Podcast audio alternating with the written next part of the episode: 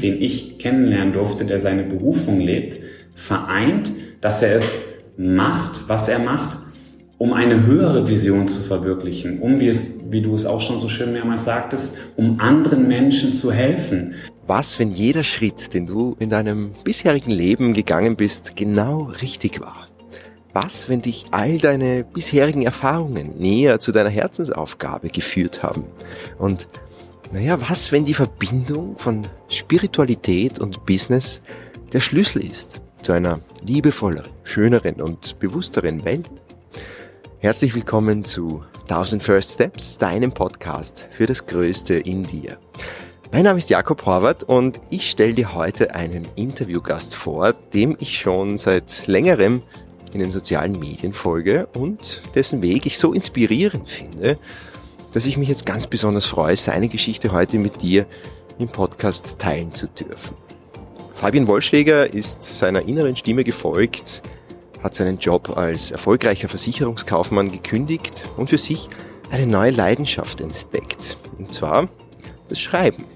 Und daraus sind in weniger als zwei Jahren 15 spirituelle Bücher geworden, mit denen er seinen Lesern auf ihrer spirituellen Reise hilft. Sein erstes Buch heißt Die Quelle in dir. Einige seiner Bücher sind ein Riesenerfolg geworden. Und sein jüngstes Buch heißt Vom Autisten zum Bestseller-Autor warum die Welt jetzt auch dich braucht. Äh, Fabian gibt es kostenlos weiter auf seiner Homepage. Den Link dazu findest du natürlich in den Show Notes und er spricht in seinem Buch, aber auch in, auf Social Media, auch in den Interviews, die er gibt, sehr, sehr offen und in bemerkenswerter Ehrlichkeit über seine Gefühle, seine schmerzvollen Tiefpunkte, aus denen er immer wieder Kraft geschöpft hat, neue Stärken entwickelt hat und gelernt hat, loszulassen, was er zu sein geglaubt hat um mehr von dem zu werden, der er wirklich ist. Und dieses Thema frei werden, frei werden von deinen konditionierten Identifikationen, von dem Bild, von dem du dein Leben lang dachtest, dass du es wärst, was dich aber letztlich nicht zum Glück geführt hat. Ähm, dieses, dieses Freiwerden hat dann alles immer weiter initiiert und das ist auch bis heute so. Als Fabian ein Kind war, hat man ihm das Asperger-Syndrom diagnostiziert, eine Form des Autismus und naja, auch diese Identifikation loszulassen war ein, ja, ein besonders wichtiger Teil auf Fabians Reise, wie er erzählt, und darin auch das Geschenk zu entdecken, das ihm das Leben dadurch gegeben hat, seine Einzigartigkeit. Und ja, Fabian teilt in diesem Interview mit uns seine Erfahrungen und seine wertvollsten Tipps, die ihm geholfen haben, seine Berufung Schritt für Schritt zu entdecken und davon auch richtig gut leben zu können. Ich hoffe, dass das Gespräch auch dir dabei hilft, noch mehr von deiner Einzigartigkeit mit der Welt zu teilen, denn in genau dieser Einzigartigkeit braucht dich die Welt. Schreib mir gerne deine Gedanken zur Folge auf Instagram at jakob.horvath unter den aktuellen Post. Ich freue mich wie immer von dir zu lesen, wenn du sonst noch wissen möchtest, wie du mit mir in Kontakt treten kannst, wie du dich für meinen Newsletter anmelden kannst und mehr, dann hör den Podcast bis ganz zum Ende, dann hörst du alle Infos im Abspann und jetzt wünsche ich dir ganz viel Freude mit diesem Interview mit Fabian Wollschläger.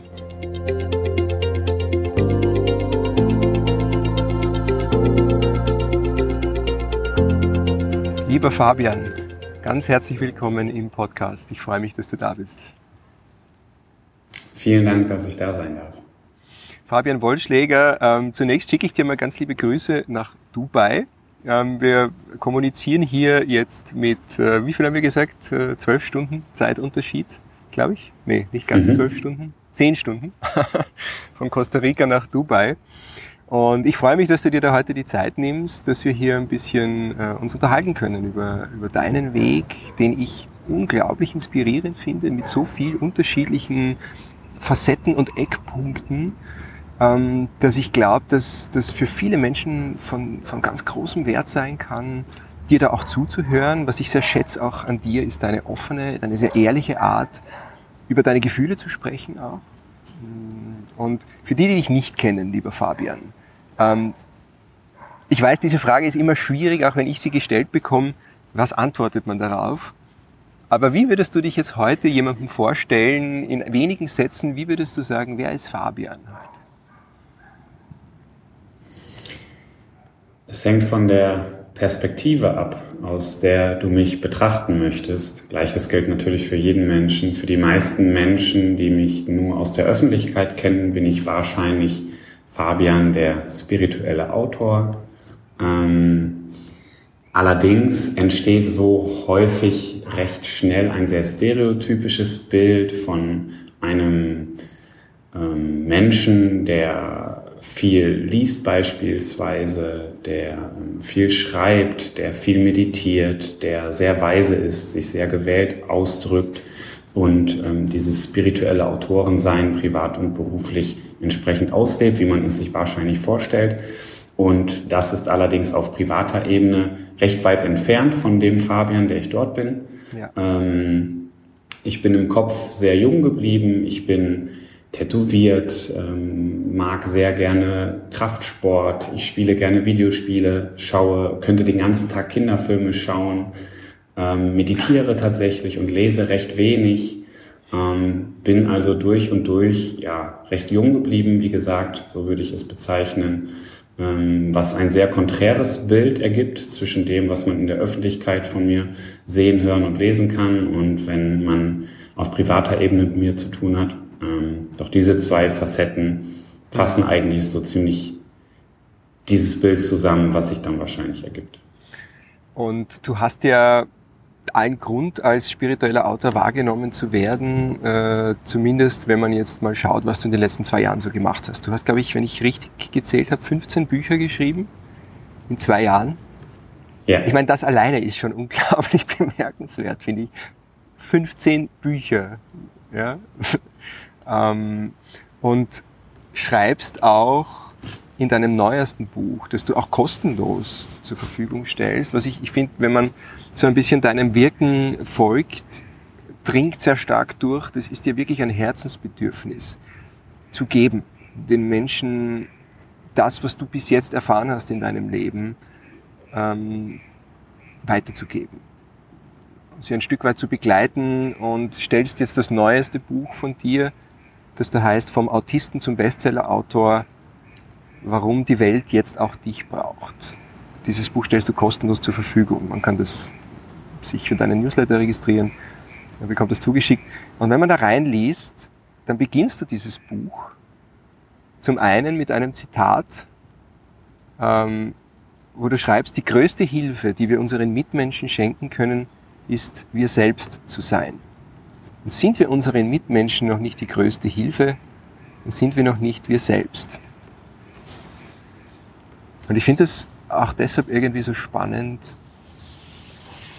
weil es, glaube ich, sehr gut beschreibt, wie dein Weg der Selbsterkenntnis bis jetzt so gelaufen ist. Wo hat er denn begonnen, würdest du sagen? Nimm uns doch mal zurück an dem Punkt, wo du erkannt hast, dass Selbsterkenntnis ein Ding ist für dich, dass das eine Priorität bekommen soll?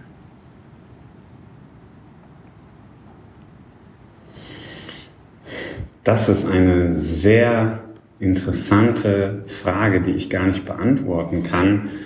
Diese Erkenntnis als solche, dass Selbsterkenntnis diese Wichtigkeit für mich und vielleicht auch für jeden Menschen bewusst oder unbewusst, direkt oder indirekt hat, das war nicht ein Punkt, ein Ereignis, ähm, so wie man es vielleicht sich märchenhaft vorstellt, sondern es war ein Prozess, der vorrangig in den letzten fünf Jahren ähm, bewusst mehr oder minder stattgefunden hat.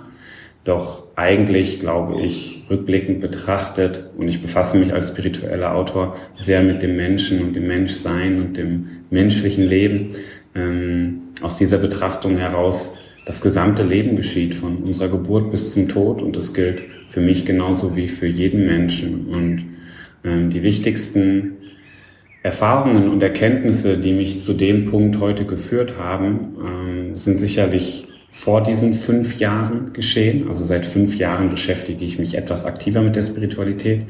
Doch das, was mich zu dem Punkt heute geführt hat, waren vor allem die 20 Jahre davor. Ähm, du hast gerade schon den Buchtitel genannt, vom Autisten zum Bestseller-Autor. Ich hatte ein Leben mit sehr, sehr vielen Höhen und noch viel mehr Tiefen. Ähm, bin immer wieder gewechselt zwischen zwei Extremen, introvertiert und extrovertiert.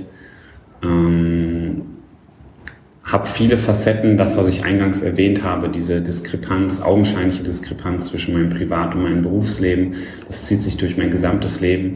Ich glaube, wir alle haben diese sehr polaren, konträren Facetten und ähm, ja, rückblickend betrachtet waren eigentlich die größten Schmerzpunkte, die ich in meinem Leben hatte, dafür verantwortlich, dass ich heute der sein darf, ähm, der ich bin.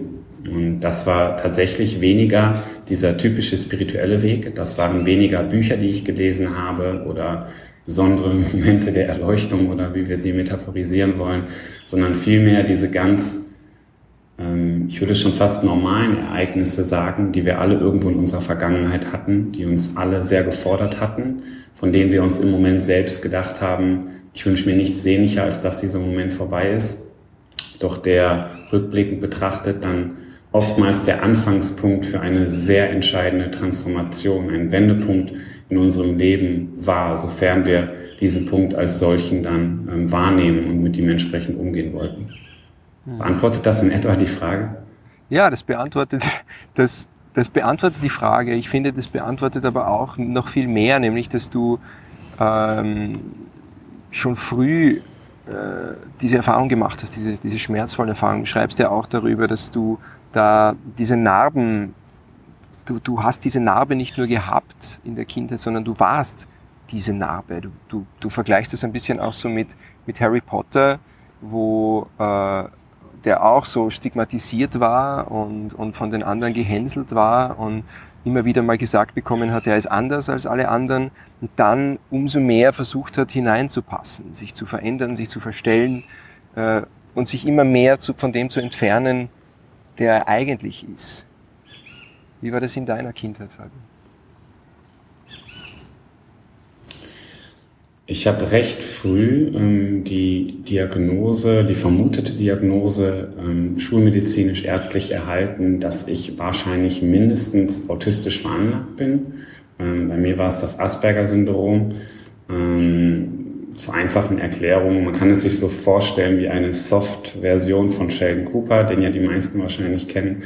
Ähm, das bedeutet, dass ich sprachlich recht früh recht fit war, dass ich komplexere Zusammenhänge rational sehr gut verstehen konnte, doch emotional ähm, sehr instabil war und Probleme hatte, meine eigenen Emotionen zu verstehen, geschweige denn die anderer zu verstehen und richtig zu deuten. Und wenn man das, diese Vorstellung einmal weiterspinnt, wird recht schnell klar, dass dadurch ein Sozialleben nahezu unmöglich werden kann, je nachdem, wie stark ähm, dieses Asperger-Syndrom ausgeprägt ist, was letztlich auch nur ein Etikett mhm. für, für, für eine Eigenartigkeit oder auch Einzigartigkeit ist, die wir alle in uns tragen. Und ähm, dieses Gefühl der Andersartigkeit, was bei mir recht krass war, ich würde behaupten, dass wir das alle im Leben mal an gewissen Punkten haben können ähm, und dass wir alle diesen Schmerz kennen. Ähm, bei mir war es in extremer Form wirklich so, und so beschreibe ich es auch, dass ich mich ähm, buchstäblich als Außerirdischer empfunden habe, was mir auch als von außen so gespiegelt wurde. Ich habe immer meinen Platz in der Welt gesucht, aber ich konnte nie in die Gesellschaft oder geschweige denn in, Gruppen ähm, hineinfinden, gerade im Kindesalter. Kinder sind ja sehr ehrlich, was ja. prinzipiell sehr gut ist, aber was auch sehr verletzend wirken kann. Und dadurch, dass ich von meiner Art her immer sehr anders war, konnte ich niemals hineinfinden. Und gerade als Kind, wo wir ja noch stärker unterbewusst uns selbst versuchen zu definieren, wer bin ich, ähm, ist es unheimlich schwierig, wenn du keine Antwort darauf erhältst, weil meistens ist die Antwort in der konventionellen Gesellschaft auf wer bin ich, das wird dir projiziert. Beispielsweise ähm, jetzt im Erwachsenenalter, du hast ein Kind, dann bist du ein Vater. Du hast einen gewissen Beruf, dann bist du beispielsweise Verkäufer oder was weiß ich. Du definierst dich in aller Regel durch ähm, deine äußeren Gegebenheiten, durch das, mit dem du dich selbst identifizierst und mit dem du von anderen identifiziert wirst. Ja. Und dadurch, dass ich keinerlei Kontakt zu dieser Außenwelt hatte, hatte ich auch keine Bestätigung für mich, wer ich überhaupt bin. Mhm. Und das, ähm, was dann bei Erwachsenen häufig so im mittleren Alter zur ähm, berühmt-berüchtigten Midlife-Crisis führt, das hatte ich eigentlich von Kindesalter an. Ich hatte eine, eine durchgehende Identitätskrise, beziehungsweise konnte diese Frage nie beantworten. Mhm. Und ähm, das war so der Schmerz. Also es war nicht ein Punkt, so wie man es vielleicht von einer besonders traumatischen Kindheit kennt, in der das Kind im schlimmsten Fall vergewaltigt wurde oder einen Elternteil verloren hat oder so etwas. Es war nicht dieses, ähm, dieser, dieser eine krasse Punkt, sondern es war ein mhm. durchgängiges, unterschwelliges, aber auch extrem schmerzhaftes Gefühl der Andersartigkeit, der fehlenden Zugehörigkeit. Gruppenzugehörigkeit ist ein Grundbedürfnis eines jeden Menschen und das hat bei mir von Beginn an gefehlt und ähm, Dadurch ist ein extremer Mangel entstanden in mir. Ähm, gleichzeitig durch diese Gabe, die dieses Asperger-Syndrom aber fördert, nämlich ähm, dieses rationale Verständnis, hatte ich dadurch auch mehrere Jahre bis zu meiner Jugend sehr viel Zeit, um die Gesellschaft zu beobachten, um zu versuchen zu verstehen, was denn notwendig wäre, um dazuzugehören. Und in meiner Jugend, in der Pubertät, in der es ja so stark wie wahrscheinlich davor und danach nie zuvor darum geht, ähm, seinen Platz zu finden, ähm, sich selbst zu definieren, wurde dieser Schmerz dann so groß in mir, dass ich eigentlich vor einem, vor einer Entscheidung stand, dass ich mich jetzt entweder irgendwie eingliedern muss oder dass ich an diesem Schmerz zerbreche. Mhm. Und erst das hat dann letztlich endlich ausgereicht, dass ich einen extremen Wechsel hatte von, vom sehr introvertierten Menschen zum sehr extrovertierten Menschen. Und dann habe ich bis vor fünf Jahren, bis als junger Erwachsener, dann das andere Extrem ausgelebt, war sehr nach außen orientiert, ähm, insbesondere dann in der, ähm, in der späten Schulzeit und dann als junger Erwachsener habe ich in, in Exzessen und in vollkommener Ekstase gelebt. Party, Drogen, Frauen, all das ähm, berufliche Karriere vor allem, dann Geld verdienen. Ähm, und auch da habe ich mich aber letztlich, ich fühlte mich dann endlich zugehörig, doch diese Leere, die ich seitdem ich denken kann in mir trage, war trotzdem noch nicht gefüllt. Und ähm, ich hatte anfangs keine Antwort darauf und die Antwort kam dann zu mir in Form von meiner heutigen Frau. Ähm, sehr konträrer Mensch zu mir damals. Ich war der spätpubertierende Macho, sie die äh, junge, reife Dame, die schon sehr an der Spiritualität interessiert war, die mich dann damit in, in Kontakt gebracht hat. Und die Jahre darauf ähm, bin ich dann, habe ich immer mehr zu mir selbst in mein Inneres gefunden, hatte dann noch einen entscheidenden Punkt, ähm, nochmal einen Jobverlust, äh, bei dem ich die wichtigste Identifikation damals, das war mein Beruf, verloren hatte. Ähm, dementsprechend für mich ein buchstäblicher Niemand war und in dieser Lehre. Das war eigentlich mit der größte Schlag in meinem Leben, dieser Jobverlust von meinem Traumjob aus gesundheitlichen Gründen. In dieser Lehre habe ich dann letztlich zum Schreiben gefunden und was danach geschah, war tatsächlich auch bis heute für mich wie ein, wie ein Märchen. Ich äh, durfte sehr, sehr viele Menschen erreichen, obwohl ich eigentlich gar keine Qualifikation zum Schreiben habe. Ähm, ja, und jetzt darf ich mich unter anderem mit sehr tollen Menschen wie dir unterhalten über das Thema Spiritualität, was immer noch irgendwie fast schon eigenartig wirkt, aber was ich sehr gerne annehme. Das ist so, so spannend, Fabian. Du hast jetzt in so kurzer Zeit irgendwie so ein Fast Forward mal kurz deine Biografie geteilt. Äh, und da gibt es jetzt ungefähr zehn Punkte, an denen ich gerne einhaken würde. Aber einer, eine, eine der Fragen, die mich da jetzt irgendwie besonders interessiert, ähm, als du da dann deine Frau, deine jetzige Frau kennengelernt hast, und da sind so zwei Welten aufeinander getroffen. Sie, die da schon einige Schritte weiter war in ihrer spirituellen Entwicklung, und du, derjenige, der im Außen diese Erfüllung gesucht hat, die, um diese Leere zu fühlen, die eigentlich in innen schon seit so langer Zeit da war. Wie war das? Ich meine, habt ihr euch überhaupt verstanden? Wie habt ihr miteinander kommunizieren können? War das, habt ihr euch auf einer Herzensebene äh, dann, dann verstanden? Oder wie, wie, wie war denn diese Situation?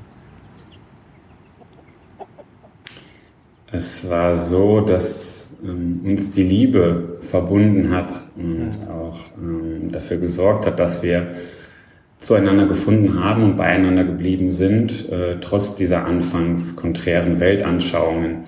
Mhm. Ich erinnere mich noch, dass sie ab und zu ähm, von Beginn an ehrlich war und auch erwähnt hat, ähm, dass sie, dass sie diesen Kontakt zur Spiritualität hat, was ja für den extrem nach außen orientierten konventionellen Menschen, der ich damals war, erst einmal ähm, eine sehr merkwürdige Welt ist. Für mich war vieles Hokuspokus ein gutes mhm. Beispiel, beispielsweise The Secret, der Film, den ja viele kennen, über das Gesetz der Anziehung, der für viele so auch den Einstieg in die Spiritualität bildet. Ja. Und als ich den Film damals mit dieser damaligen Weltanschauung das erste Mal gesehen habe, war es wirklich so, und es ist jetzt nicht übertrieben, und es war damals auch nicht übertrieben, es war das, was ich gefühlt habe. Ich habe die ersten etwa zwei Minuten gesehen und und ich konnte den Film, ich, ich konnte den Film nicht weitersehen. Ich habe solch, ich habe die ersten Sätze dort gehört über das Gesetz der Anziehung, wie das funktionieren soll, das Manifestieren.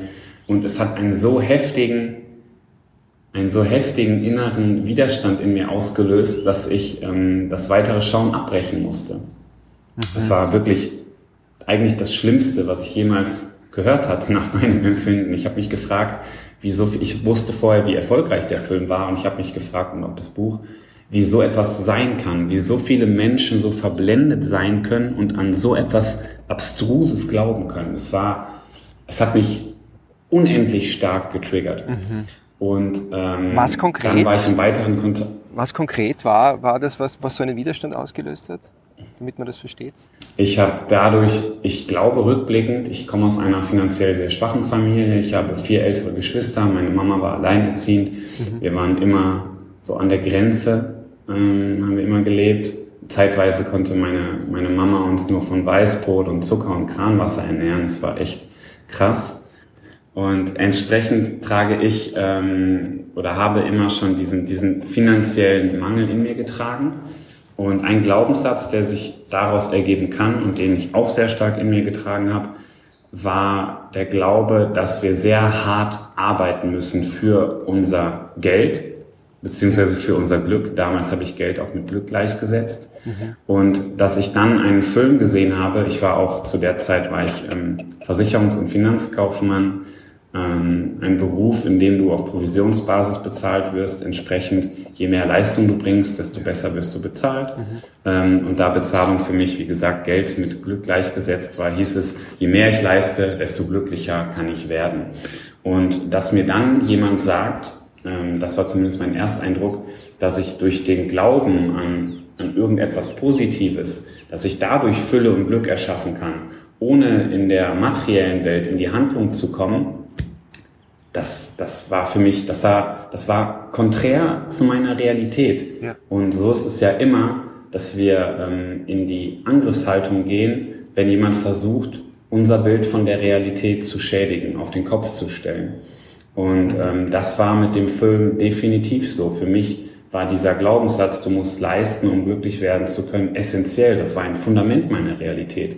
Und da dieser Film augenscheinlich versucht hat, ähm, diesen Glaubenssatz und damit auch meine Realität mhm. zu brechen, bin ich entsprechend wahrscheinlich in die Verteidigungs- oder auch Angriffsposition gewechselt. Ähm, dann hatte ich immer mehr, meine, meine, meine Freundin und heutige Frau, muss man dazu sagen, sie hat mich nie versucht zu missionieren. Sie hat nie gesagt, hey, ich sehe doch, du bist unglücklich, mach jetzt das und das, ähm, um glücklicher zu werden. Sie hat mir immer den Freiraum gelassen. Ähm, Sie hat mich nie mit gewissen Inhalten konfrontiert zum Beispiel. Und alleine dadurch, dass sie meine Freundin war und dass ich mit ihr zusammengelebt habe, ähm, bin ich zwangsweise dann in Kontakt ähm, mit, mit diesen Inhalten gekommen. Und dann geschah das immer weiter. Bei mir war es so, häufig ähm, entstehen die Veränderungen ja erst im Inneren und übertragen sich dann aufs Äußere. Bei mir war es ähm, umgekehrt. Ich habe damals unter anderem sehr, sehr, sehr exzessiv Kraftsport betrieben. Ähm, und damals war die Welt auch im Kraftsport noch nicht so aufgeklärt wie heute. Damals hieß es zum Beispiel noch, dass du eine sehr hohe Anzahl an Proteinen tagtäglich brauchst, um Muskeln aufzubauen oder Muskeln zu halten ja. und dass diese Proteine auch tierisch sein sollten. Und dementsprechend habe ich zu dem Zeitpunkt ein halbes Kilo Fleisch am Tag gegessen. Wow. Und ähm, dann habe ich, weil meine Freundin damals schon Vegetarierin war ähm, und ihr dieses Thema extrem am Herzen lag und ich aufgrund unserer Beziehung ein Bedürfnis hatte, ähm, dass sie glücklich ist und dass sie von mir auch im besten Fall beeindruckt ist, hatte ich von heute auf morgen aus einem Impuls heraus aufgehört, Fleisch zu essen. Und ähm, wow. plötzlich habe ich mich auch gesundheitlich, was heißt plötzlich, es war schon eine, es hat schon etwas gedauert, doch ich habe mich auch gesundheitlich besser gefühlt. Vorher war es zum Beispiel so, wenn ich ähm, im späten Herbst einmal eine Erkältung hatte, das war so die Initialerkältung, dann bin ich die eigentlich bis zum Frühjahr kaum mehr losgeworden. Ähm, und dann war es so, dass ich plötzlich gar nicht mehr krank geworden bin, dass ich mich körperlich wesentlich besser gefühlt habe. Ähm, recht schnell darauf habe ich mit dem Rauchen aufgehört. Ich habe damals auch geraucht. Und das waren so die ersten äußeren Veränderungen, die dann zu den inneren Veränderungen geführt haben. Ich habe gesehen, okay, ein vollkommen konträrer Lebensstil führt dazu, dass ich mich besser fühle. Was kann man denn noch machen? Weil letztlich ist das ja unser aller Bedürfnis. Wir wollen glücklich sein, wir wollen erfüllt sein, etc. Und dann kam ich zu den inneren Veränderungen. Und dann habe ich einige Zeit später, ich erinnere mich nicht, beispielsweise ein halbes Jahr oder so etwas, nochmal The Secret gesehen. Und plötzlich, wirklich, war es vom schlechtesten Film aller Zeiten, wurde es zum besten Film aller Zeiten. Und ich habe mir gedacht, oh mein Gott, was habe ich mein ganzes Leben lang getan? Wieso ist das an mir vorbeigegangen? Ähm, ich muss dazu sagen, heute, heutzutage wiederum habe ich noch eine andere Einstellung zu diesem Thema Gesetz der Anziehung, Gesetz der Anziehung manifestieren. Ähm, ich glaube, die Wahrheit liegt weder in der mentalen noch in der materiellen Ebene, sondern irgendwo dazwischen. Ja. Aber das dazu. Jetzt bin ich wieder viel zu sehr ausgeschöpft. Es tut mir leid. Nein, über, überhaupt nicht. Bitte, Fabian. Ich höre dir sehr, sehr gerne zu. Und äh, was mich interessieren würde, was ist in einem halben Jahr passiert? Also, ich, was würdest du sagen, was, was ist da an inneren Veränderungen passiert, dass du, die, die, dass sich dieser Raum plötzlich geöffnet hat und du da sehr neugierig geworden bist? Also initial war es, wie gesagt, ähm, durch, diesen, die, durch diese impulsartigen ersten äußeren Veränderungen, ja. von denen ich noch kurze Zeit vor der Beziehung gedacht hätte, dass sie niemals ähm, mich glücklicher machen würden, weil sie vollkommen konträr zu meiner Realität damals waren und mich letztlich doch glücklicher gemacht haben, dass ich mich trotzdem besser gefühlt habe. Das hat so die Türe geöffnet zu, okay, vielleicht existieren in deinem Leben noch mehr Sachen, die andersherum gegenteilig zu ähm, Glück führen könnten. Weil ich unter, weil mir unterbewusst schon klar war, dass das Glück, was ich bisher erfahren hatte, in dieser sehr extrovertierten Zeit sehr oberflächlich war. Das, das Highlight meines Lebens war es, feiern zu gehen und ähm, auch ähm, an diesen Tagen, es waren meist mindestens mal zwei Tage am Wochenende, ähm, das Ganze sehr ekstatisch zu machen mit viel Alkohol, Drogen etc. Und da war es schon immer so, jeder kennt es ja, ähm, am Abend ist, kann es sehr, sehr, sehr spaßig sein, doch am nächsten Tag und den Tagen darauf ähm, bist du sehr leer, verkatert, ähm, aber auch entsprechend mental ähm, nicht so ganz bei der Sache. Ja. Und ich wusste schon, dass dass dieser Lebensstil mir nur kurzzeitiges Glück beschert, wenn man das überhaupt Glück nennen darf. Und ähm, dass aber diese innere Leere dadurch nicht geht oder vielleicht sogar noch wächst. Ja. Und dass es irgendetwas im Leben geben muss, ähm, was ich noch nicht erkannt habe. Was hat dir diese innere Fülle dann äh, gezeigt und gebracht? Welche inneren Veränderungen waren das dann?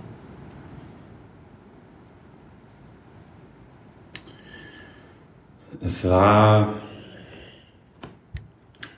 rückblickend. Es ist, es geschieht in dem Moment selbst, geschah es ohne eine direkte Intention.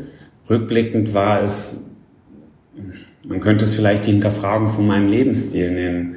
Ähm, was für mich zu der Zeit damals auch ganz wichtig war, war ähm, mein berufliches Leben, weil das, wie gesagt, ähm, der größte Anteil war, mit dem ich den Raum, wer ist Fabian, gefüllt habe.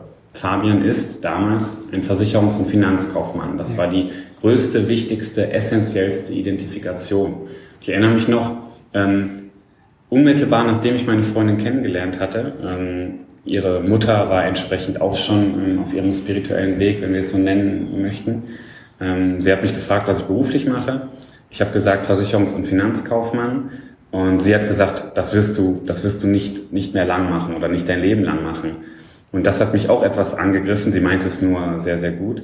Doch ähm, ich habe gesagt, nein, ich, das ist das, was ich machen möchte. Das ist mein Leben. Das ist das, was ich liebe. Und das werde ich so lang machen, wie ich nur arbeite. Ja. Und ähm, dann mit dieser fortschreitenden Entwicklung war es, glaube ich, auch ein wichtiger Punkt, dass ich diesen Berufsweg hinterfragt habe. Ähm, was für mich damit immer in starker Verbindung war, war das Thema Geld verdienen. Das hatte, wie gesagt, aus dem Mangel in meiner Kindheit und Jugend immer einen extrem hohen Stellenwert in meinem Leben. Und ähm, in diesem Zuge, wo ich langsam erkannt hatte, okay, ähm, das, was mich zum Glück führt, ist eigentlich sehr konträr zu dem, von dem ich bisher dachte, dass es mich zum Glück führt, habe ich dann auch meinen Beruf hinterfragt. Mhm. Und dann wurde ich in, glaube ich, sehr kurzer Zeit von einem glücklichen Versicherungskaufmann zu einem sehr unglücklichen Versicherungskaufmann. Ähm, habe dann auch so die ersten ähm, Erfahrungen gemacht mit Selbstständigkeiten, mit selbstständigen Projekten, ähm, bin dann auf beruflicher Ebene immer freier geworden, in Anführungsstrichen. Und dieses Thema frei werden, frei werden von deinen konditionierten Identifikationen, von dem Bild, von dem du dein Leben lang dachtest, dass du es wärst, was dich aber letztlich nicht zum Glück geführt hat. Ähm, dieses, dieses Freiwerden hat dann alles immer weiter initiiert. Und das ist auch bis heute so. Das ist nicht ein Ziel, an dem ich angekommen bin, an dem ich heute frei bin und jeden Tag glücklich bin. Es ist nach wie vor so, dass ich ähm, Bereiche habe, in denen ich mich ab und zu dann doch auch noch gefangen und ertappt fühle und dass es Tage gibt, an denen nicht immer die Sonne scheint, an denen auch mal ein Sturm in meinem Leben ist und sehr viel Regen. Ähm, nur heutzutage habe ich einen anderen Umgang damit gefunden. Das ist auch immer eine wichtige Botschaft, die ich versuche zu teilen. Wenn man spirituelle Autoren beispielsweise sich vorstellt, meine groß, mein, mein größtes Vorbild ist beispielsweise Eckhart Tolle. Und ähm, schnell kommt dann die, der Eindruck auf, dass diese Menschen ähm, nur glücklich wären, dass jeden Tag die Sonne scheinen würde, dass sie gar keine Themen, Probleme, Herausforderungen in ihrem Leben hätten. Doch das ist nicht das Ziel der Spiritualität, glaube ich. Das Leben besteht aus Höhen und Tiefen und das wird es immer für uns alle. Ähm, das Leben ist nicht kontrollierbar. Von dieser Kontrolle abzulassen, ist, glaube ich, eine sehr wichtige Lektion, die wir lernen dürfen. Ähm, und das Wichtigste, was wir in diesem Bezug lernen können, ist ein anderer Umgang mit den Herausforderungen, die uns ohnehin unausweichlich begegnen. Ja. Ja, also es geht nicht darum, immer glücklich zu sein, sondern es geht auch darum, anzunehmen, wenn man es nicht ist und zu sagen, auch das ist Teil des großen Spieles, des kosmischen Jokes, wenn man so möchte. Ähm, Fabian, du bist dann zum Schreiben gekommen. Ähm, oder das Schreiben ist zu dir gekommen. Du hast darin eine Berufung gefunden. Schon für dich irgendwie schon, das war schon voll dein Ding. Ich meine, 15 Bücher in zwei Jahren. Ich habe ein Buch geschrieben in, in zwei Monaten, aber das war ein Buch über meine Weltreise. Und es war so, es ist so aus mir herausgekommen. Ich habe ganz viel Tagebuch während der Reise geschrieben, so dass es dann mehr ein Zusammenfügen war der einzelnen Geschichten. Aber du hast da wirklich du hast dich da ja mit ganz, ganz tiefgründigen Inhalten auseinandergesetzt. Dein erstes Buch heißt Die Quelle in dir, was dann irgendwie ein mega Erfolg geworden ist auch. Ich glaube, das war das meistverkaufte Sachbuch im Selbstverlag 2019, wenn ich, wenn ich mich richtig erinnere. Genau. Und das heißt, du hast da eigentlich genau. von der Pike auf, ohne da jetzt großartige Erfahrung gehabt zu haben, einen unglaublichen Output gehabt und gleichzeitig ganz vielen Menschen damit geholfen auch. Wie hat dich das gefunden? Wie ist das zu dir gekommen?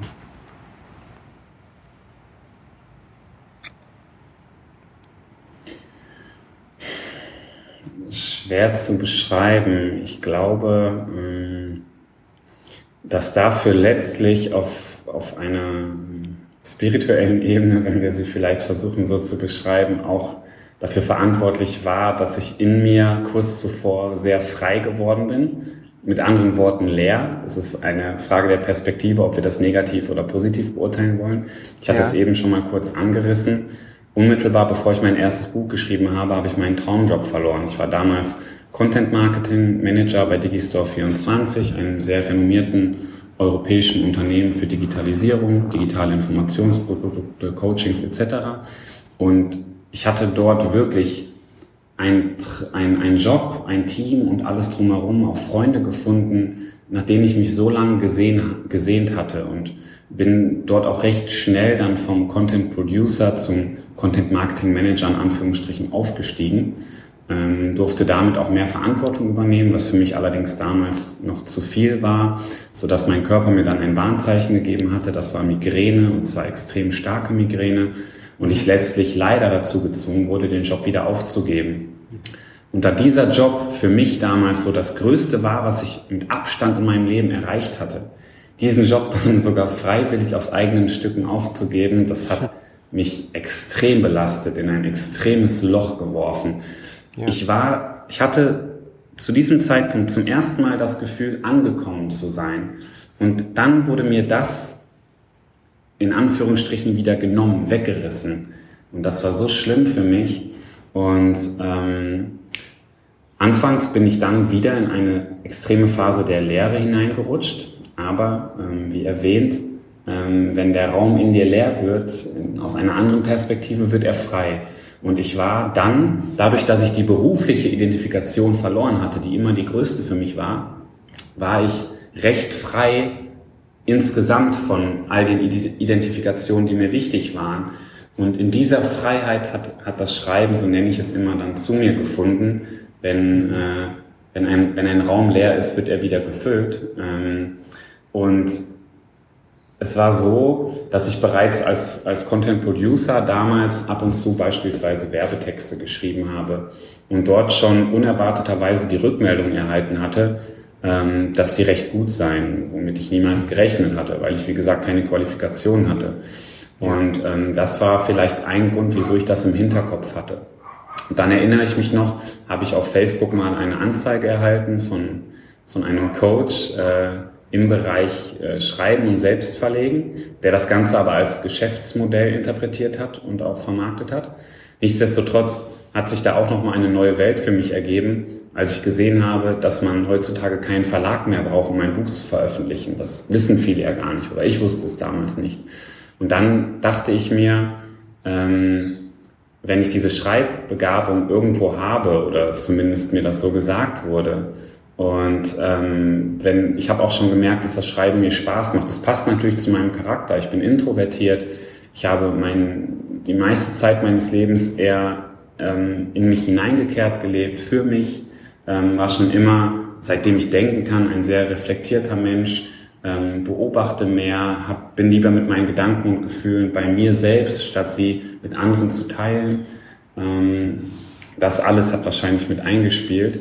Und das hat irgendwie einen inneren Ruf in mir ausgelöst, all meine Gedanken und Gefühle und sehr, sehr, sehr simplen Erkenntnisse aus meinem Leben, die mir allerdings geholfen haben, einen Umgang mit dieser Lehre zu finden, zu teilen. Und ähm, das Schöne war, dass ich wusste, dass ich nichts zu verlieren habe, weil dieser Ruf so stark war und ähm, weil dieses Niederschreiben, der Weg als solcher schon sehr, sehr lohnenswert war. Und ähm, ich hatte da zum ersten Mal auch von diesem, von meinem Lebensthema schon fast ähm, äh, mich distanziert, diesem Thema Geld verdienen. Ich, ich wollte schon und ich musste auch. Wir haben ja in dieser, insbesondere in der westlichen Welt, schon gewisse Verpflichtungen und brauchen ein gewisses Einkommen, um unsere Existenz auch sichern zu können. Doch äh, mein Ziel war es zum ersten Mal, nicht mehr mit dem, was ich beruflich mache, dann reich zu werden, sondern im besten Fall einfach nur meine Existenz sichern zu können. Und alles darüber hinaus hat mich in keinster Weise interessiert. Die Priorität war immer, anderen Menschen möglichst zu helfen. Und ähm, für mich der beste Weg, um mich auszudrücken, um meine Botschaft zu teilen, war damals das Schreiben. Und so habe ich es gemacht. Und dann habe ich das erste Buch veröffentlicht und ja, entgegen aller Erwartungen, einschließlich meiner eigenen, wurde es tatsächlich ein recht großer Erfolg. Ja, ähm, ich finde, das spürt man ja auch, äh, dass ich anfangs auch schon erwähnt, dass du das aus dieser zutiefst, ja, diese, es liegt dir einfach wirklich am Herzen, anderen Menschen zu helfen, weiterzuhelfen. Und du hast jetzt aber auch gesagt, damals war es der Weg zu schreiben. Und dann hat sich ein bisschen was verändert im vergangenen Jahr, oder? Was, was ist da Anfang letzten Jahres passiert? Das ist dann, was, was hat sich da verändert in deinem Leben? Ja, es ist immer noch äh, meine größte Leidenschaft, das Schreiben. Mhm. Ähm, neben meiner, meiner Frau, meinen Freunden und meiner Familie auch definitiv die größte Liebe meines Lebens. Ja. Ähm, die ich kurzzeitig pausiert habe, die ich allerdings auch absehbar wieder aufnehmen werde. Okay. Ähm, nichtsdestotrotz, ähm, was du ansprechen möchtest, ist diese Pause. Es war so, dass ich diese 15 Bücher, wenn man das jetzt betrachtet, habe ich sie in zwei Jahren veröffentlicht. Mhm. Allerdings, wenn man Phasen dazwischen rausnimmt, in denen ich mich um andere Angelegenheiten kümmern musste, ähm, habe ich sie eigentlich in einem halben Jahr summiert geschrieben. Und das ist recht viel. Ja. Ähm, oder recht kurz, beziehungsweise. Mhm. Und es war so, dass ich dann doch kurzzeitig ähm, des Schreibens überdrüssig war. Ähm, es war eine sehr intensive Schreiben ist ja auch eine sehr intensive Angelegenheit und ich hatte nach diesen 15 Büchern, das war es eigentlich viel mehr.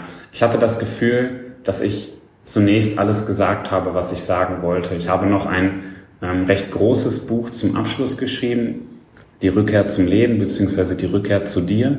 Ähm, das wird jetzt auch im Herbst 2021 von einem großen Verlag ähm, groß veröffentlicht. Ähm, und mit, nach diesem Buch hatte ich dann wirklich den Eindruck, ich habe das gesagt, was ich sagen wollte.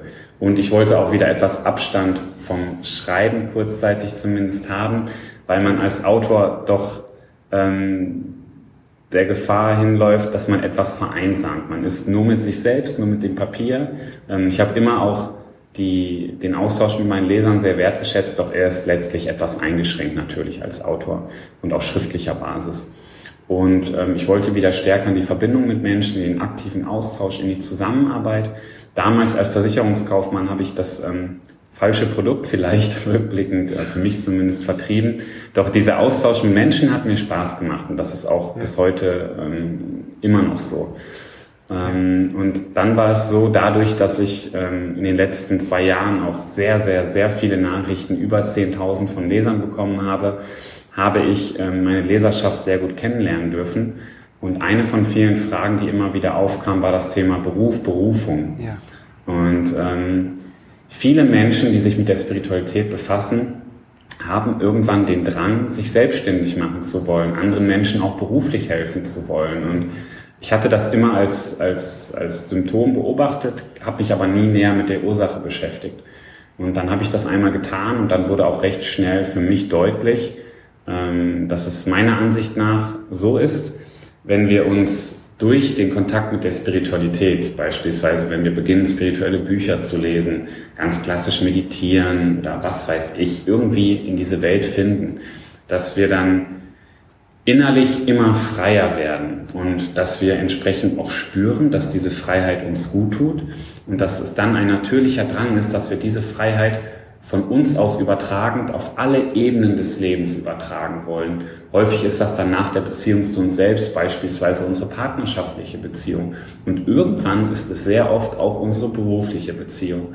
Und leider, ähm, ich verteufel das Angestelltenverhältnis gar nicht, ganz und gar nicht. Nichtsdestotrotz haben leider viele Menschen nicht die Freiheit, sich in ihrem Angestelltenverhältnis beruflich selbst zu verwirklichen. Ich glaube, auch nach der Maslow'schen Bedürfnispyramide beispielsweise, was ich als Modell sehr schätze, dass es eines unserer höchsten Bedürfnisse ist, uns selbst zu verwirklichen, nachdem unsere Grundbedürfnisse gedeckt sind.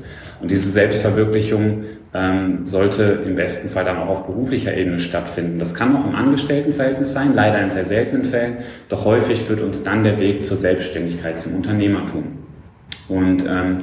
es ist so, dass viele Zuhörer und du werden es vielleicht kennen, wenn wir uns heutzutage beispielsweise auf Facebook, Instagram bewegen, dass immer mehr Coaches zum Beispiel existieren. Äh, Menschen, die uns ähm, in irgendeiner Art und Weise helfen möchten. Insbesondere auch im alternativen Bereich. Menschen, die uns in, mhm. in unserer Gesundheit, in der Persönlichkeitsentwicklung, in der Spiritualität helfen wollen. Und grundsätzlich begrüße ich diese Entwicklung sehr. Es ist, glaube ich, extrem wichtig für den für die Beschleunigung des Bewusstseinswandels, der gerade global stattfindet. Doch gleichzeitig ähm, ist es so, dass insbesondere in diesem alternativen Bereich es vielen Menschen an der unternehmerischen Kompetenz fehlt, um ihre Botschaft mit möglichst vielen Menschen zu teilen. Oftmals sehen wir im ersten Augenblick so ein Thema wie Spiritualität und Unternehmertum als sehr konträr an, als dürfen die sich nicht verbinden. Ich hingegen erachte ein Unternehmen lediglich als ein Vehikel, als ein Mittel zum Zweck, um seine Botschaft mit möglichst vielen Menschen zu teilen. Und ich glaube, dass Wunder dann geschehen, wenn wir unsere Herzensbotschaft mit professionellem, effektiven und trotzdem bewussten und authentischen Unternehmertum verbinden. Und aufgrund meiner Vergangenheit vor meinem Autorendasein als Content Marketing Manager besitze ich Expertise in diesen beiden Welten, die konträr wirken, aber in der Verbindung sehr, sehr schön sind. Einerseits Spiritualität und andererseits Unternehmertum. Und ähm, letztlich habe ich dann letztes Jahr diese beiden Welten zusammengefügt, meine Erfahrung und Expertise zusammengefügt und ähm, helfe jetzt neben dem Schreiben auch Menschen, ähm, sich mit ihrem Herzensthema selbstständig zu machen. Ähm, wo glaubst du, kommt denn dieser Widerspruch her, dass Spiritualität und Unternehmertum, vor allem erfolgreiches Unternehmertum, also tatsächlich auch das Verdienen von, von Geld, finanzielle Fülle und so weiter, dass das mit Spiritualität nicht zusammengeht? Wo kommt das denn eigentlich her, glaubst du? Ich glaube, dass wir den Eindruck haben, und das würde ich auch bejahen, dass es in der Spiritualität unter anderem um Selbstlosigkeit geht.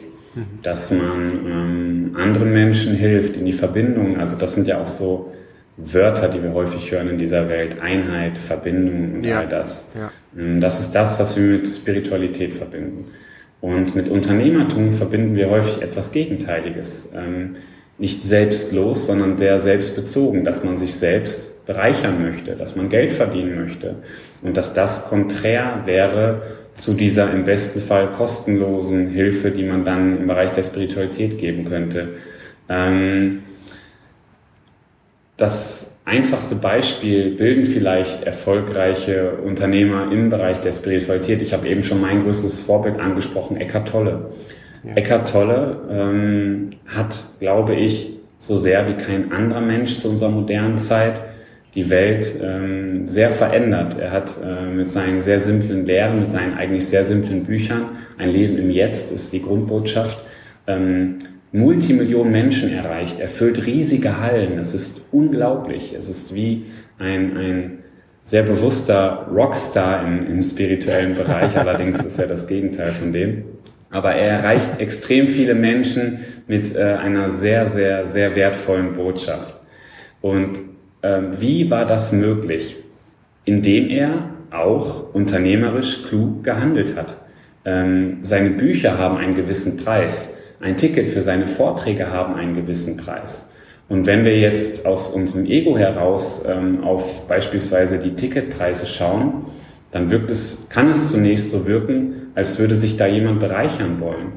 Ähm, ich hingegen sehe es so, und ich weiß auch äh, aus eigener Erfahrung und von vielen Kollegen, dass es ähm, so ist, dass dieses Geld beispielsweise, was dann derjenige plus dem Veranstalter etc. an so einem Ticket zum Beispiel verdient, dass das auch wieder nur ein Mittel zum Zweck ist. Geld wird ja von vielen auch als negativ angesehen, aber wir leben in einer polaren Welt, in der alles Negative auch ein entsprechendes Positive hat und Geld dann entsprechend auch Möglichkeiten eröffnen kann und es entsprechend überhaupt erstmal ermöglicht, dass zum Beispiel eine große Halle gefüllt werden kann, dass man Bücher zum Beispiel, die ursprünglich auf Englisch publiziert wurden, übersetzen lassen kann und somit diese Sprachbarriere überwinden kann und mit seiner Botschaft global Menschen erreichen kann. Für all diese Möglichkeiten wird Geld benötigt. Ja. Und somit ist es zum Beispiel, viele haben diesen Glaubenssatz, okay, wenn ich wirklich nur das Beste für meine Mitmenschen möchte, muss ich alles, was ich ihnen bieten kann, kostenlos anbieten. Ja, das kannst du machen, das finde ich auch ehrenhaft. Nichtsdestotrotz, wenn du sehr viele Menschen mit deiner Botschaft erreichen, sehr vielen Hilfesuchenden mit deiner Hilfe helfen möchtest, dann ist ab einem gewissen Punkt in unserer modernen Welt auch Geld notwendig, um sich zum Beispiel diese Reichweite im weitesten Sinne einzukaufen. Und das ist jetzt nur ein Beispiel, warum Unternehmertum als Vehikel sehr hilfreich sein kann, um deine eigentlich selbstlose Arbeit zu verbreiten. Ja. Und ähm, Ja, und das erklärt ja ein, das vielleicht etwas. Es ist ja auch ein, es ist, ich finde es eine wunderschöne Erklärung und ich finde, es erklärt er auch so gut, weil du kannst dir selber auch immer nur das geben, was du selber hast. Und wenn du selber immer am struggeln bist, weil du finanziell jetzt einfach gerade am Sand bist, weil du nicht weißt, wie du nächsten Monat deine Miete zahlst oder weil du vielleicht in einem Ort lebst, wo du eigentlich gar nicht leben möchtest, weil du dir aber nichts anderes leisten kannst oder weil du dir das Flugticket nicht leisten, leisten kannst an einen Ort, der dich vielleicht viel mehr inspiriert, wo du vielleicht mit Menschen zusammen sein kannst, die deine Arbeit dann auch wiederum bereichern. Das heißt, nur wenn du selber auch in einer Fülle bist und nicht nur in einer finanziellen Fülle, sondern auch in einer energetischen Fülle vor allem, und das spielt ja dann auch alles zusammen, kannst du ja umso mehr dann auch von dir wiederum geben und dazu beitragen, dass es auch anderen Menschen besser geht. Und ich glaube, das ist so ein ganz wichtiger Zusammenhang, der, der auch mir erst äh, lange Zeit eigentlich gar nicht so klar war, der mir auch erst durch meine Selbstständigkeit ähm, und durch mein meine Coachings, die ich begonnen habe dann zu geben und, und mir überlegt zu haben, okay, wie kann sich das ausgehen am Ende des Jahres mit, mit den Finanzen? Und bin da auch immer noch nicht dort, wo ich gerne sein möchte, aber ich merke, da ist eine Entwicklung im Gang und es hat ganz viel zu tun mit dem Mindset. Ganz viel zu tun mit, wie denke ich eigentlich über Geld? Was sind meine Glaubenssätze über Geld? Und inwieweit ist sozusagen ein Glauben, ein alter Glaubenssatz hier im, im Spiel, der aus einer alten Welt auch herrührt. Aus einer Welt, du hast es ja auch schon angesprochen, die sehr, wo es um stark um Konkurrenz geht, um Competition, um ich muss mir mehr nehmen, damit ich mehr habe als der andere, weil sonst macht es der andere und dann fehlt es mir. Und es ist immer dieses, dieses aus dem Mangel heraus. Und da, glaube ich, haben sich in den vergangenen Jahrzehnten in vielen Menschen, in vielen Generationen auch äh, Glaubenssätze eingebrannt. Und ich glaube, es geht ganz stark um die Transformation jetzt im Übergang in eine neue Welt, in diesem Bewusstseinswandel, den du ja auch angesprochen hast. Was ist denn da so die, die wichtigste Absolut. Veränderung oder was sind, was sind die wichtigsten Veränderungen da aus deiner Sicht, die wir da angehen sollten? Im Mindset. Bezogen auf das Thema Beruf, Berufung oder meinst du im Allgemeinen? Ja, bezogen auf das Thema, wie wir miteinander arbeiten, aber auch in Bezug, Bezug auf das Thema Geld und Macht, Reichtum, finanzielle Fülle, dass wir das nicht mehr sehen als etwas, das missbraucht wird, so wie es in der Vergangenheit ja oft war, sondern dass wir es sehen als ein Vehikel, wie du sagst, äh, einen Energieaustausch, den wir dann wiederum einsetzen können, um was Positives zu bewirken. Ich habe tatsächlich heute meinen ähm, Beitrag für die Flow Summit 2021 vorbereitet. Ähm, auch sehr intuitiv, impulsartig ähm, kam das Thema Beruf, Berufung auf und wie wir unsere Berufung für uns entdecken dürfen. Und das hat natürlich ähm, für mich auch einen starken Bezug zu meiner eigenen Vergangenheit. Und die Quintessenz, es ist jetzt leider ein Spoiler, doch nichtsdestotrotz ähm, wird man es mir sicherlich verzeihen, die Quintessenz ist, dass wir von Kind auf konditioniert werden, das Was zu betrachten. Doch das Was in Bezug zu deiner Frage zu diesem Thema, zum Beispiel, was mache ich beruflich, in der Regel nur die Oberfläche abbildet. Doch dass es im Zuge dieses weltweiten Bewusstseinswandels ja unter anderem darum geht, dass wir wieder ähm, zu uns finden, in unseren Kern finden. Und die Antwort darauf ähm, kommt zu uns, wenn wir nicht mehr länger nach dem Was fragen, unseren Blick starr auf die Oberfläche richten, sondern wenn wir nach dem Warum fragen und erlauben, dass unsere Augen wieder den Kern erkennen dürfen. Und ähm, in Bezug zu dem Thema Beruf, Berufung und auch Geld verdienen, ähm, dass, dass du dich nicht länger nur fragst, was mache ich beruflich oder was möchte ich beruflich machen, sondern warum möchte ich etwas machen. Und die Menschen, ich habe es für mich so analysiert, ähm, eigentlich mit Rückschritten. Ich habe mir angesehen, welche Menschen ich kenne, inklusive mir selbst, die ihre Berufung leben und leben dürfen und was ihre Gemeinsamkeit ist. Und ihre Gemeinsamkeit ist niemals das Was. Was du beruflich machen kannst, ähm, resultiert aus deiner Einzigartigkeit, aus unendlich vielen Faktoren, ähm, Merkmalen, die dich ausmachen. Ähm, das kann unglaublich viele vielfältige Formen annehmen. Das, was diese Menschen vereint, ist, warum sie es machen. Jeder Mensch, den ich kennenlernen durfte, der seine Berufung lebt, vereint, dass er es macht, was er macht, um eine höhere Vision zu verwirklichen, um, wie, es, wie du es auch schon so schön mehrmals sagtest, um anderen Menschen zu helfen. Und wenn du deinen Blick nicht länger starr auf das Was richtest, sondern diese Warum-Frage stellst und in diesem Zuge vielleicht deine Einstellung änderst, warum du etwas machst, dann glaube ich, dass deine Berufung zu dir finden wird, unausweichlich sogar. Ja. Und dass das dieser wichtige Shift ist. Und so war es auch bei mir. Es war ironischerweise, ich habe es eben schon angedeutet, der Punkt, bevor ich angefangen habe zu schreiben, man kann sich das vielleicht nicht vorstellen, aber dieses Thema Geld verdienen, es war ein so, es hat mein ganzes Leben gefüllt durch diesen extremen finanziellen Mangel meiner gesamten Kindheit und Jugend wollte ich so sehr wie nichts anderes diesen Mangel ausgleichen. Ich habe immer schon als junger Erwachsener überall angepriesen, ich werde später Millionär und als Versicherungskaufmann war ich extrem diszipliniert und tüchtig, um möglichst viel Geld zu verdienen. Und das habe ich schon seit der Ausbildung durch die Provisionen etc. Mhm. Ähm, es war ein riesiges Thema. Und bevor ich angefangen habe zu schreiben, und das war essentiell für mein Leben, das war eine der wichtigsten Veränderungen, habe ich diesen Glaubenssatz zum allerersten Mal vollständig abgelegt. Und was ist passiert? Ironischerweise, ja. das Buch und auch alle anderen Bücher wurden zum Bestseller. Ich war erfolgreich wie noch nie. Entsprechend, und das war und ist bis heute ein Nebenprodukt, kam natürlich auch finanzieller Erfolg, weil ich mich nicht mehr auf das Was konzentriert habe, sondern warum. Und das Was kam dann automatisch zu mir. Ja. Ähm, abhängig von meiner Individualität, für mich als introvertierter Mensch war die einfachste Art, mich auszudrücken, meine Botschaft zu teilen, das Schreiben. Mhm. Für andere ist es vielleicht das Malen, das ähm, Musizieren, als, äh, andere sind Therapeuten, Coaches, was weiß ich, oder haben auch ganz andere Jobs. Ähm, es geht vielmehr darum, warum du etwas machst, ob du einen tieferen Grund oder eine höhere Vision in dem sehen kannst. Und ähm, ich glaube, am meisten Kraft hat das, deine Tätigkeit, wie auch immer sie aussieht, wenn du versuchst, deine Liebe, die du bist, mit anderen zu teilen. Und mhm. das, glaube ich, dieser Shift im Mindset, dieser Shift eigentlich im gesamten Sein, der darf jetzt stattfinden bei sehr vielen Menschen.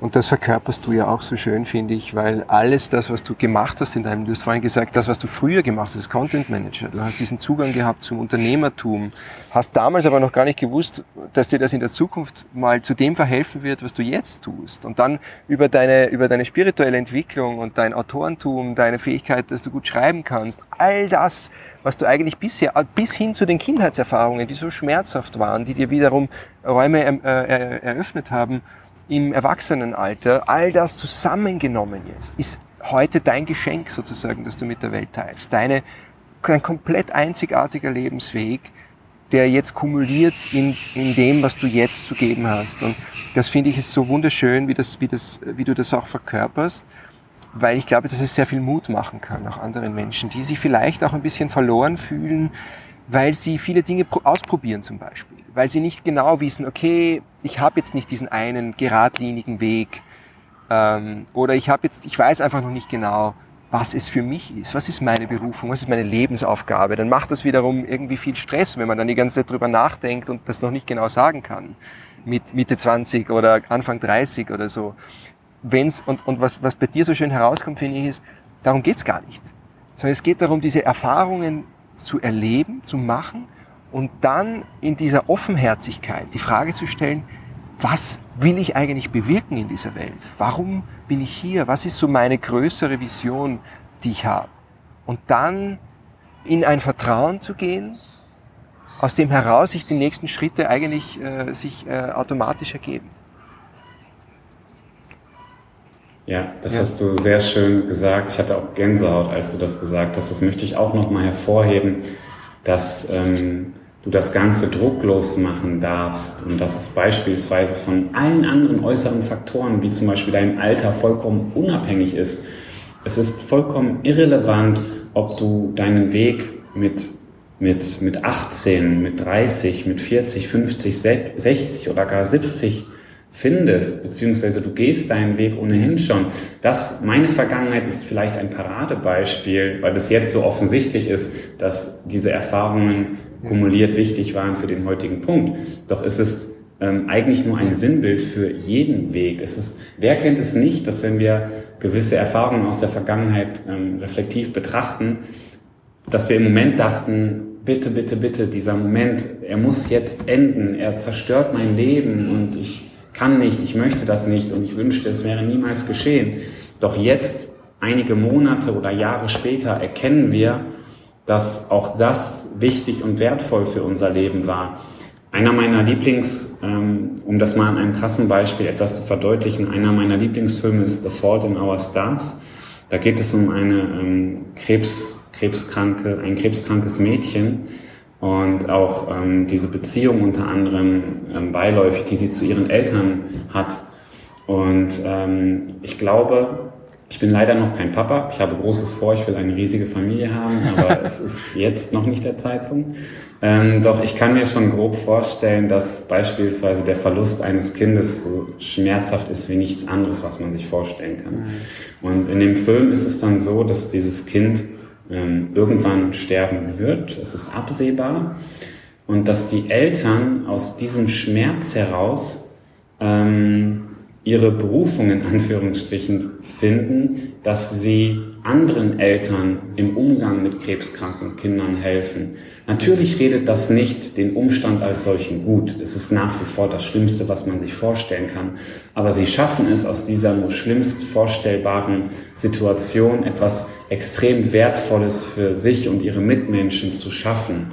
Und ähm, ich weiß jetzt gar nicht, wie ich darauf gekommen bin. Ähm, es war nur, äh, ich wollte nochmal verdeutlichen, dass, dass, dass diese schmerzvollen Erfahrungen, die wir alle in der Vergangenheit irgendwie hatten, dass wir alle daraus auch sehr Wertvolles ableiten dürfen, wenn wir es zulassen, je nachdem, wie wir eben damit umgehen. Ach ja, ich wollte sagen, sorry, jetzt muss ich wieder zurückrudern, ähm, und dass diese Berufung finden unabhängig von allen äußeren Faktoren ist und ähm, dass du dass es nicht heißen muss, dass du jetzt zum Beispiel schreiben musst, dass du wie ich jetzt hunderttausende Menschen erreichen musst oder etwas anderes.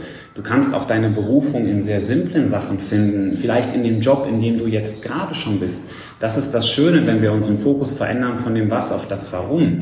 Ähm, du kannst auch mit sehr viel Erfüllung Krankenschwester sein, Seniorenpfleger oder meinetwegen auch Telefonist oder Verkäufer oder was auch immer.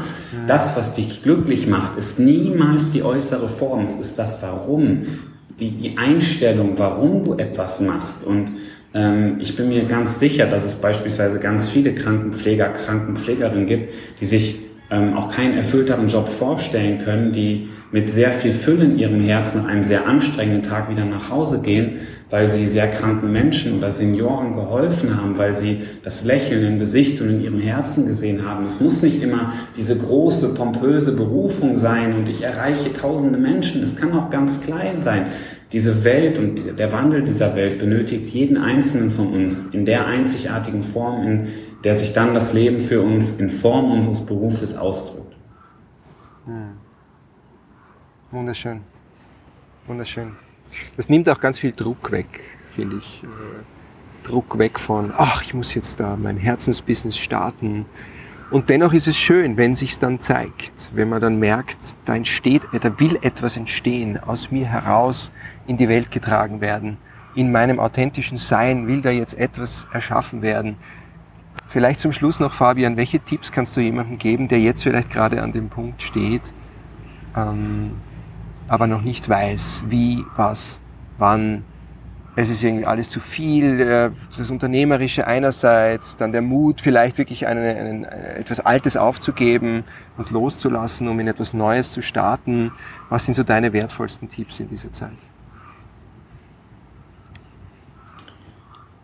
Einmal möglichst tief in sich zu kehren, was mir damals sehr geholfen hat, ähm, war tatsächlich, es klingt heutzutage schon fast äh, auch stereotypisch, doch das war das Meditieren. Ähm, wirklich sich einmal, wir sind ja, wenn wir uns in unserem westlichen Alltag beispielsweise bewegen, sind wir zwangsweise sehr nach außen orientiert. Das wird einfach für unsere gesellschaftliche Rolle auch verlangt und das ist auch in Ordnung. Auch das hat seinen Platz, seine Wichtigkeit in dieser Welt. Ähm, doch sich dann auch die Zeit zu nehmen, wenn du diese Zeit hast und findest, ähm, die Zeit ja für dich zu nehmen, in, in dich hineinzukehren, in dich hineinzuhören. Die Meditation ist auch da ein, nur ein Mittel zum Zweck, aber ein sehr schönes Mittel zum Zweck, dass du mindestens mal beispielsweise für 15 oder 30 Minuten dich soweit es dir möglich ist von allem Äußeren abwendest ähm, und auch da ganz ohne Druck, vielleicht sogar in Stille, ähm, einfach nur versuchst zu sein. Und ähm, auch das wird uns ja konditioniert, dass wir immer nach außen gehen müssen, immer suchen, immer aktiv sein müssen. Aber häufig ist es so, dass wenn wir in diesem Vertrauen sind und uns fallen lassen und loslassen, dass dann die Lösungen zu uns finden. Sowas bei mir bei dem Schreiben beispielsweise auch. Es war gar nicht direkt meine Intention und es kam dann aber in dieser inneren Freiheit, in der ich dann war, zu mir. Ähm, das ist vielleicht so das eine und das andere, und das bezieht sich jetzt wirklich gar nicht auf mich und meine Projekte, aber dir vielleicht auch Hilfe zu suchen. Auch das ist ja mhm. etwas, was sich in der Spiritualität ausdrücken möchte, dass wir keine Einzelkämpfer sind, dass wir ja einerseits Individuen sind, aber auf anderer, auf einer anderen Ebene auch alle miteinander verbunden sind und eine Einheit bilden. Und dazu gehört, wenn wir es jetzt versuchen, ganz unmystisch auszudrücken, auch, dass wir uns von anderen helfen lassen dürfen. Ähm, jetzt biete ich dieses Projekt an, aber es soll jetzt gar kein, ähm, gar kein soll jetzt nicht direkt zu mir führen. Du kannst ja auch anderweitig Hilfe suchen, bei dir zum Beispiel. Oder ähm, weiß ich nicht, heutzutage, das ist ja auch, ähm, ich finde, das Internet, das wird ja auch häufig etwas verteufelt in dieser spirituellen Szene. Doch ich liebe das Internet. Ich liebe, es hat, es hat eine, eine dunkle, polare Gegenseite, so wie alles in unserer Welt. Doch es hat auch eine sehr helle, lichtvolle Seite voller Möglichkeiten. Und dass wir uns da mit so vielen Menschen verbinden können, dass wir da so viele, sogar so kostenlose äh, Wissensinhalte konsumieren können. Ähm, auch das ist etwas, was, was ich sehr schätze und was man machen kann, dass man sich einfach Hilfe holt, in welcher Form auch immer. Dass man sich, ähm, dass man weiß, dass man seinen Weg im Zweifelsfall niemals alleine gehen muss, dass es immer Menschen gibt, die bereit sind, dir deine Hand zu reichen. Ähm, das sind vielleicht so zwei hoffentlich etwas konkretere Tipps. Voll schön, voll schöne Tipps, Fabian. Und wenn man sich jetzt mit dir verbinden möchte, wenn jemand uns, also sich angesprochen fühlt jetzt auch von dem, was du da jetzt geteilt hast mit uns, ähm, wie kann man dich erreichen? Was sind so die besten Wege, um mit dir in Kontakt zu treten? Ähm, ja, einerseits auf Instagram unter Fabian Wollschläger, dann habe ich eine entsprechende Website, in der man sich das von dir angesprochene kostenlose Buch äh, herunterladen kann, wenn man mag. Ähm, fabianwollschläger.com ist das, glaube ich. Ähm, ja, ansonsten erreicht man mich irgendwie immer über Social Media. Ähm, ja, und wenn man noch mehr erfahren möchte, am besten kann ich mich durch das Schreiben ausdrücken und das wäre dann durch meine Bücher entsprechend. Und auch die sind eigentlich fast überall erhältlich. Genau. Und äh, den Link zu deiner äh, neuen Plattform I Am Coaching, äh, den stelle ich auch noch in die Show Notes und ich glaube, dann kann sich jeder den äh, beliebigen Weg aussuchen, äh, dir zu folgen. Dein YouTube-Kanal äh, ist auch vielleicht noch erwähnenswert. Genau. Magst du noch was sagen abschließend, Fabian? Vielleicht als abschließenden Satz, weil der Schwerpunkt unseres Gesprächs ja das Thema Beruf, Berufung finden vielleicht war. Ähm, da mein zusammenfassender Tipp, der anfangs so abstrakt wirkt, den man doch jetzt vielleicht mit der Erklärung im Gespräch besser verstehen kann dass du, wenn du deine Berufung, deinen beruflichen Weg finden möchtest, das, was dich erfüllt, dass du, wie erwähnt, weniger nach dem Was gehst und mehr nach dem Warum fragst und dass du simplifiziert ausgedrückt der Liebe folgst, dass du dich fragst, was erfüllt dich mit Liebe und auf der anderen Seite auch, wie kannst du die Liebe, die du bist, die du hast, die du in dir trägst, mit anderen Menschen teilen? Und wenn du dir diese Frage vielleicht in einer meditativen Atmosphäre, in Stille dir selbst stellst und ohne Druck erlaubst, dass die Antworten zu dir finden, vielleicht wird dir das für deinen weiteren Weg helfen. Und auch wenn dem nicht so sein sollte, ist das gar kein Problem, dann kannst du dir immer Hilfe holen. Und ja, das sind vielleicht meine Abschlussworte. Ein wunderschönes Schlusswort. Äh, lieber Fabian, Vielen Dank äh, für das Teilen deiner Liebe, für das Teilen deiner äh, Erfahrungen und Erkenntnisse und für diese unglaubliche Fülle an wertvollen Impulsen, die du da jetzt mit uns geteilt hast in diesem Gespräch. Vielen Dank für deine Zeit und für dein Sein und dein Wirken. Hat mich sehr gefreut, dich kennenzulernen. Das kann ich dir nur zurückgeben. Vielen Dank, dass ich da sein durfte. Ganz, ganz lieben Dank an dich, an alle deine Zuhörer und ich wünsche euch allen wirklich von Herzen nur das Allerbeste. Danke. Das wünsche ich dir auch. Dankeschön, Fabian. Alles Liebe.